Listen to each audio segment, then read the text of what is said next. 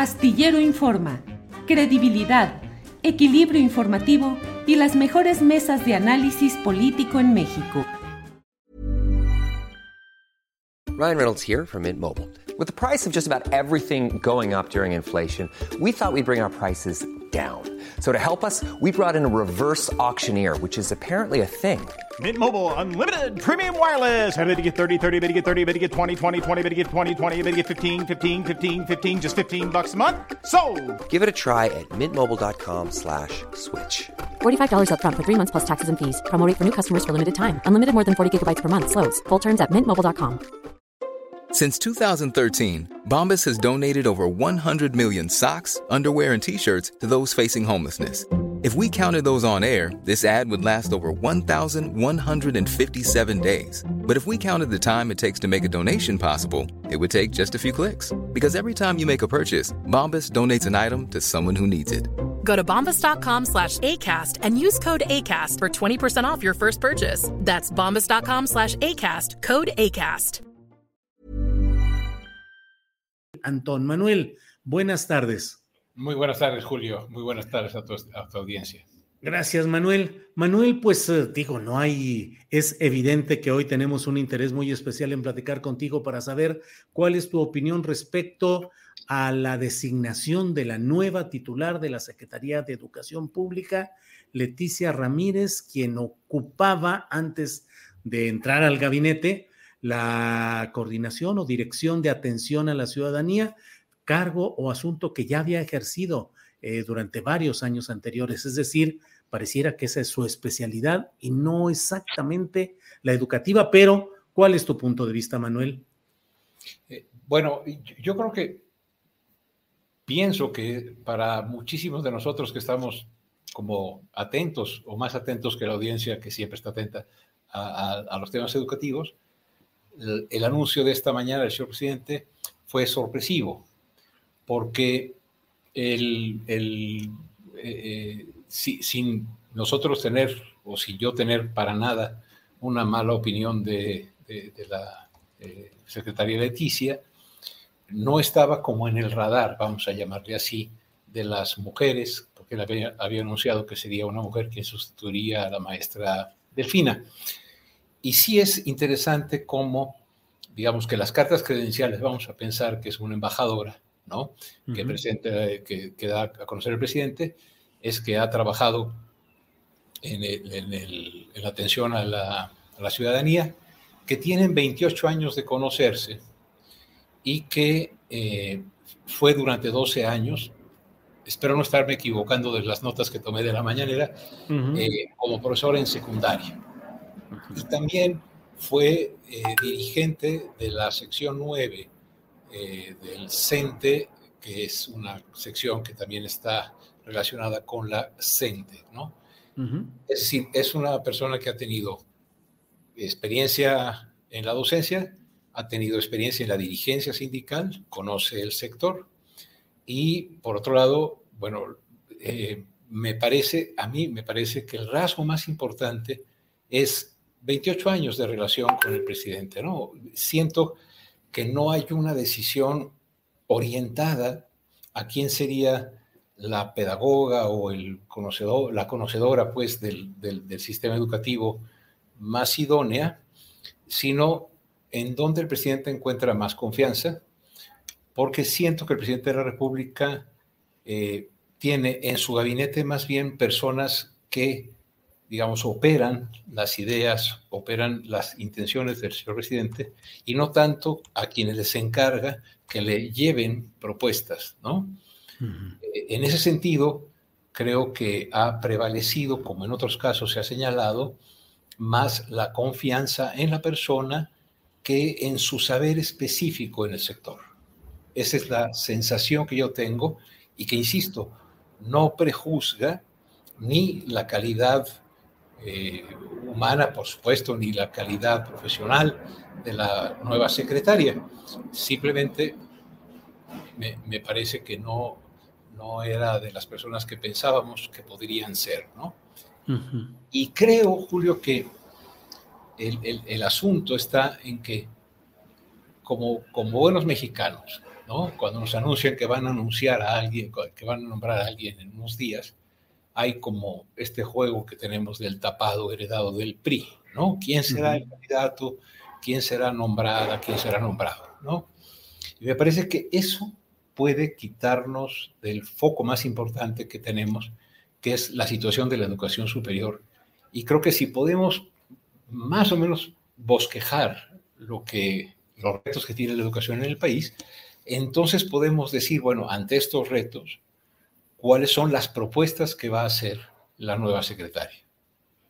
Cosa que está obviamente por verse. Y Manuel, eh, en lo inmediato, lo que sí parece que está ya en la, en la agenda es la necesidad de presentar el nuevo plan educativo, sobre todo el que ha sido em, pues elaborado por Marc Sarriaga como director de estos temas. ¿Qué es de esperarse en, esta, en esta materia, Manuel?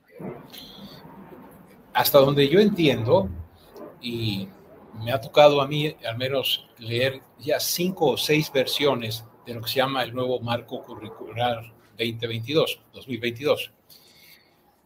Y es una propuesta que eh, cuando uno la lee, está, eh, se señala que, derivó de asambleas que hubo en cada estado, de consultas al magisterio, consultas a expertos, etcétera, ¿no?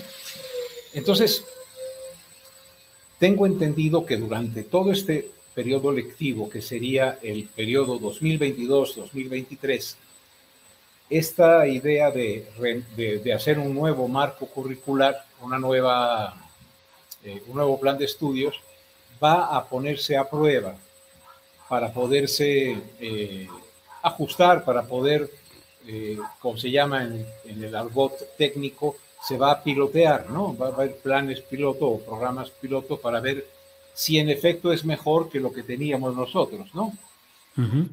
Tengo la impresión que estamos, estamos observando una situación muy, muy, muy, muy extraña. La Secretaría de Educación tiene una Subsecretaría de Educación Básica. Esta tiene varias direcciones. Una de ellas es la dirección de, que se encarga de lo curricular. Y el doctor Marc Sarriaga está, es el encargado de los libros de texto, de los materiales educativos. Sí. Llama mucho la atención, Julio, que sea él el vocero del nuevo programa o plan de estudios, cuando nosotros no lo escuchamos de parte de la de la directora de, desarrollo curricular ni de la subsecretaria. Es decir, quien está coordinando la discusión en el país o quien está llevando incluso la presentación ante la sociedad de este nuevo plan de estudios es el director de materiales educativos. A lo mejor me equivoco exactamente en el término, el, doctor Max Arriaga. Sí. Eh, en efecto, una de las cuestiones más importantes es dado que están haciendo una propuesta de un cambio curricular muy profundo, preguntar con mucha sinceridad si de veras piensa la actual Secretaría de Educación Pública, el presidente de la República, si piensa que se puede hacer una transformación de ese tamaño con, una, con un plazo de preparación de un año, ¿no? Mi opinión es que lo que se proponen hacer, más allá de que esté o no de acuerdo Manuel Gil o cualquier persona, implicaría una transformación de la infraestructura escolar. Por decirte algo, ya no se tendrían este, eh, pizarrones y, tarimas donde está el profesor y los niños enfrente y niñas, sino que tendrían que ser hasta formas arquitectónicas diferentes para eh, eh, generar las condiciones para un aprendizaje que procura eh, como eje central la construcción de ciudadanos y de ciudadanas, ¿no? Más que la generación de eh, empleables o emplea, eh, personas empleables, ¿no? En el, en el mercado. Parece ser que es la diferencia que, sin necesidad, yo diría, de, llamarlo así, se ha dicho, antes la educación era neoliberal, ahora va a ser una educación que va a estar conducida por la pedagogía crítica. Pero, insisto, eh, se modifica la forma en que se va a enseñar. No se va a enseñar por asignaturas, sino a través de problemas se van a incorporar los saberes de distintas asignaturas, de distintas disciplinas, para entender de manera más integral los, problemas que vivimos. Cuestión en la que cualquiera eh, estaría de acuerdo.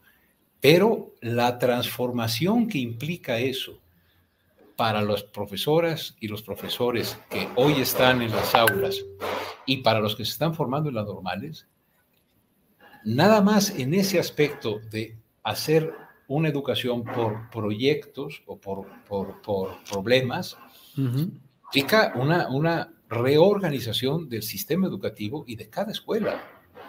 Claro. Y ahora, Manuel, dentro de todo lo que estamos viendo y viviendo, estamos ya por llegar al cuarto año de gobierno. La cuestión educativa fue entregada fundamentalmente pues, a un personaje como Esteban eh, eh, Moctezuma Barragán, que ya había sido secretario de, de Educación durante el gobierno de Ernesto Cedillo Ponce de León, y que luego llegó y pasó luego a ser embajador de México en Estados Unidos. Luego llegó la profesora Delfina Gómez, que en ciertos segmentos de la sociedad persiste la idea de que fue a hacer tiempo mientras era nombrada candidata al gobierno del Estado de México y ahora llega la señora, efectivamente, Leticia Ramírez, que obviamente se le puede dar el beneficio de la duda, pero que no tiene cartas credencial, antecedentes fuertes de conocimiento doctrinal, académico, analítico. Y te pregunto, la simple pertenencia haber sido profesor de aula, ¿da credenciales como para entender y poder avisorar y plantear toda una reforma educativa a fondo? Yo creo que no. en esto hay que ser muy enfáticos, ¿no? Eh, por ejemplo, voy a poner un ejemplo horrible, que es el mío. Hace 40 años soy profesor les aseguro que lo peor que podrían hacerle al país es darme un cargo público. ¿Por qué? No, no crean que es porque soy bueno y no quiero el poder, no, porque el manejo de una secretaría de la complejidad de la SEP requiere una capacitación previa de muy alto nivel en términos del manejo administrativo, del manejo de relaciones políticas entre actores sumamente complejos entre sí en sí y entre sí. Entonces, no está mal que personas que eh, fueron eh, docentes eh, estén en la Secretaría de Educación Pública e incluso ocupen el puesto de secretarios. Es una condición importante porque igual nos pasó con la maestra Delfina. con la maestra Delfina hubo una cosa muy fea, que fue que en cuanto se nombró a la maestra Delfina, hubo sectores sociales que la criticaron porque, pues porque no parecía ser una intelectual, etc. Había un cierto clasismo y racismo en, la crítica a la maestra Delfina. Yo fui de los que dije, esa crítica no va. Many of us have those stubborn pounds that seem impossible to lose, no matter how good we eat or how hard we work out. My solution is PlushCare. PlushCare is a leading telehealth provider with doctors who are there for you day and night to partner with you in your weight loss journey. They can prescribe FDA-approved weight loss medications like Wagovi and Zepbound for those who qualify. Plus, they accept most insurance plans. To get started, visit plushcare.com slash weight loss. That's plushcare.com slash weight loss. Millions of people have lost weight with personalized plans from Noom. Like Evan, who can't stand salads and still lost 50 pounds. Salads, generally, for most people, are the easy button, right? For me, that wasn't an option. I never really was a salad guy. That's just not who I am. But Noom worked for me. Get your personalized plan today at Noom.com. Real Noom user compensated to provide their story. In four weeks, the typical Noom user can expect to lose one to two pounds per week. Individual results may vary. Sí, un, una crítica que descalifica por tu, por tu, por tu Eh, pedigrí, eh, así. Eh, no, no, no, eso no vale, ¿no? Me acuerdo de una frase, creo que de Krause, que decía, estuvo Vasconcelos, Torres Bodet, etcétera, y miren ahora quién ponen, ¿no? Espérenme, no, no, no, no, no, no descalifique por ahí. Vamos a ver qué hace. En realidad, le toca la mitad de la pandemia, este, y, y, yo creo que hay que hacer un saldo de lo que hizo la maestra Delfina, y a mi juicio no es un saldo positivo en términos de que hubo grandes transformaciones. En este caso, yo sí creo que ya vivimos el hecho de que la maestra Delfina tenía como carta credencial haber sido profesora. No bastó. No bastó. No. Es decir, es algo que puede ayudar, pero que no es eh, eh, suficiente.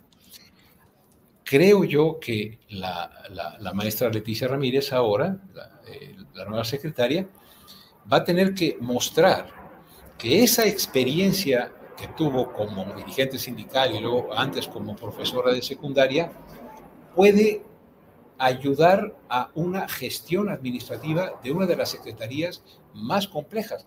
Basta señalar el hecho que hay dos millones de personas, profesoras o profesores, como parte del magisterio, y una burocracia enorme en la SEP federal y en las SEPs estatales, y un sindicato el más importante, el más importante, el, más grande de América Latina, con una tensión interna entre sus corrientes. Además de la SEP depende de Bellas Artes, de la, es decir, cuando uno ve el organigrama de lo que tiene que atender la Secretaría de Educación Pública, uno tiene que decir, señores, es un, ya habría necesidad de hacer alguna división para poder atender tantas tareas. Entonces, yo diría, Julio, no basta. Y esa es la cuestión, creo, más importante. ¿Cuál es el equipo con el que llega?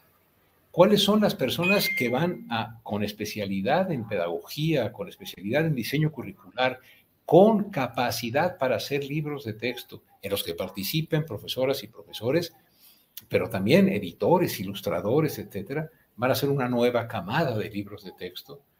¿Cómo se le va a hacer para que, en efecto, se discuta el, currículum nacional, hay que entender que la, la, la educación preescolar, primaria y secundaria es, contiene en su definición el proyecto de ciudadana y de ciudadano que este país requiere. No es trivial, o sea, no es trivial lo que ocurra, ¿no? No es, no es que de ello dependa todo pero, pero, pero es una parte muy importante de la, definición de cómo entendemos al mundo los mexicanos, porque la escuela pública es de escuela a la que asiste el 80% de los niños y de las niñas, ¿no? Entonces, yo te diría, no basta, tenemos que ver mañana en entrega-recepción y en el informe de la maestra Delfina qué dice que fueron logros y cuáles son los saldos, ¿no? Pero, ojo, Julio, la puesta en marcha del plan de estudios al cuarto para las 12 es, es, es, muy, es, muy, mal signo porque es igualito a lo que hizo Peña.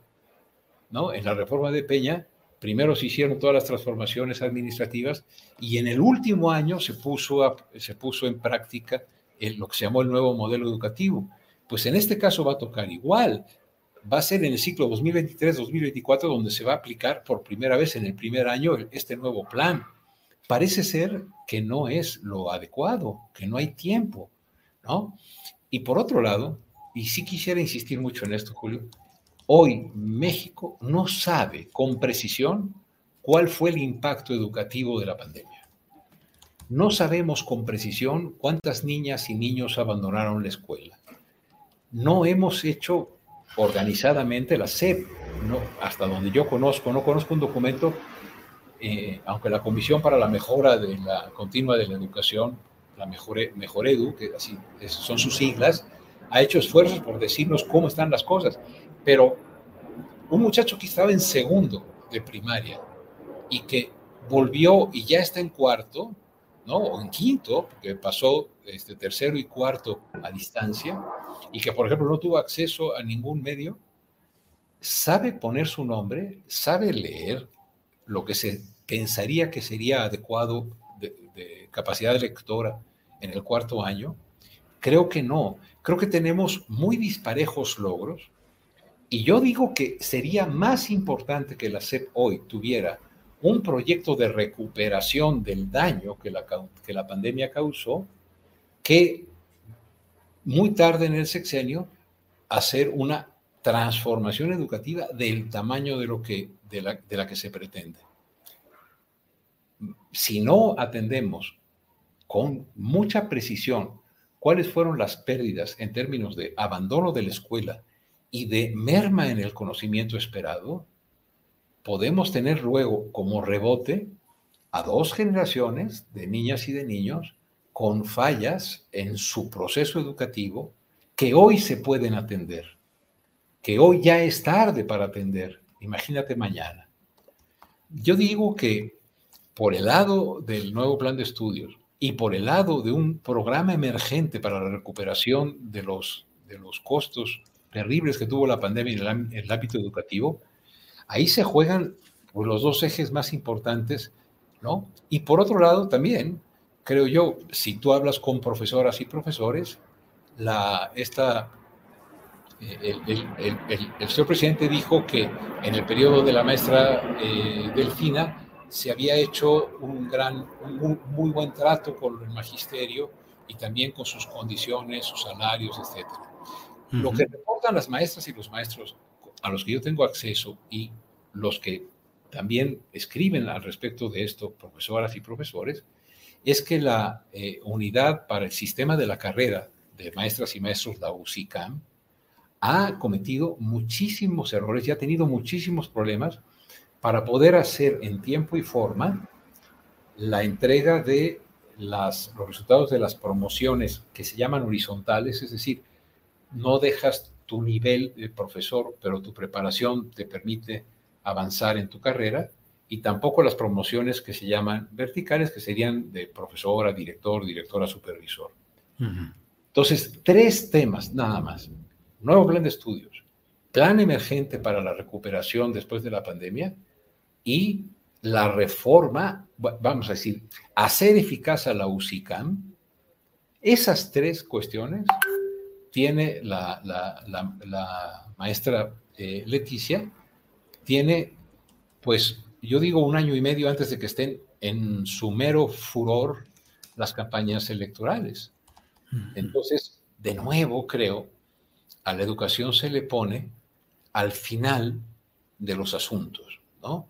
Y yo creo que deberíamos de tener muchísima más calma y creo comprender que este debería de ser un cambio orientado a recuperar lo que pasó en la pandemia y no a inaugurar, sin saber cómo nos fue en la pandemia, un plan de estudios que tiene mucha complejidad. Manuel, muchas gracias por este amplio, eh, cuidadoso, detallado y eh, ponderado análisis que hace sobre los diferentes factores de este tema educativo.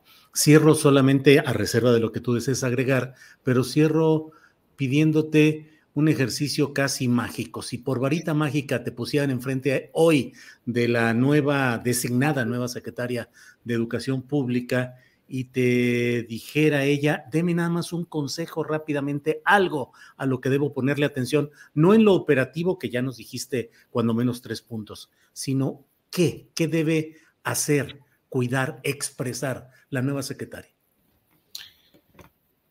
Yo, pienso que la, la, eh, la secretaria nueva, la secretaria Delfina y el secretario Moctezuma, nos quedaron a deber los dos anteriores y ella ojalá no nos quede a deber la, el enunciado de una propuesta que se haga cargo de que lo que la pandemia produjo fue un problema grave que en manos de profesoras y profesores con buena información puede ser resuelto para que el próximo sexenio esas generaciones, las que llamamos pandemias, digamos, estén en condiciones de seguir sus estudios, al menos con los conocimientos básicos con solidez. ¿no? Yo le diría, eh, con todo respeto, eh, señora secretaria, me parece que ese es el asunto crucial que tiene México. Oiga, ¿y qué hacemos con el, con el nuevo modelo? Sigamos estudiando, sigamos discutiendo, no lo aplique ahorita, no es momento, dado, dado el, accidentazo que fue la pandemia, no es momento de modificar el motor del carro, sino por lo menos enderezarlo, ¿no? y, digamos, no sé si respondo a, tu pregunta, ¿Sí? yo, sí le diría, maestra, este, urge un equipo que con mucha solvencia ética y solvencia profesional digo, desde la, de la cual me excluyo porque yo no soy pedagogo, no, no, no sé cómo hacerle, soy sociólogo, diría, ¿saben qué? Necesitamos hacer esto con urgencia.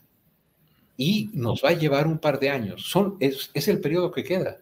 Concéntrese en ello, porque de ello depende que estas generaciones no vayan arrastrando esas fallas. E, era, era correcto no reprobar a nadie, pues si, si, la situación de la pandemia fue una situación sumamente compleja.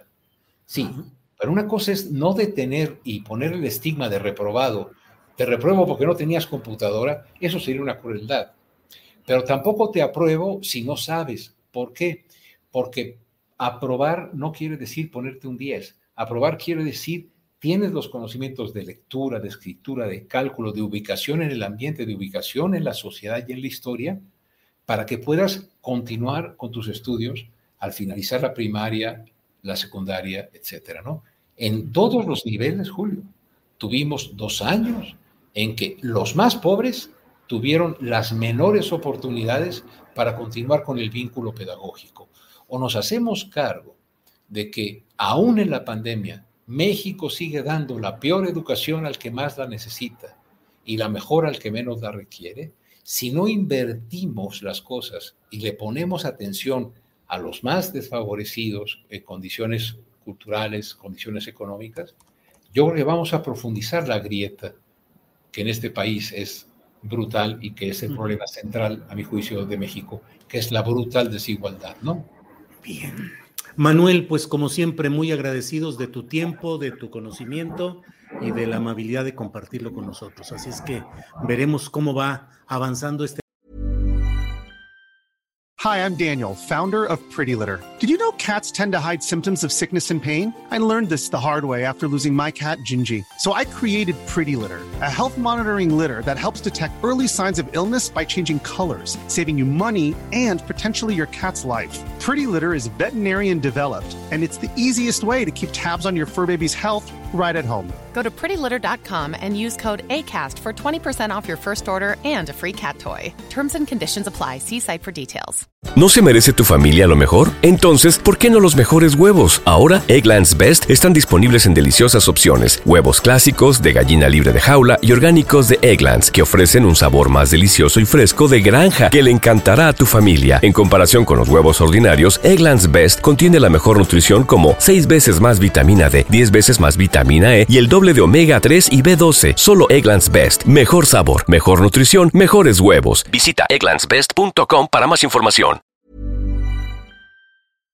Para que te enteres del próximo noticiero, suscríbete y dale follow en Apple, Spotify, Amazon Music, Google o donde sea que escuches podcast. Te invitamos a visitar nuestra página julioastillero.com.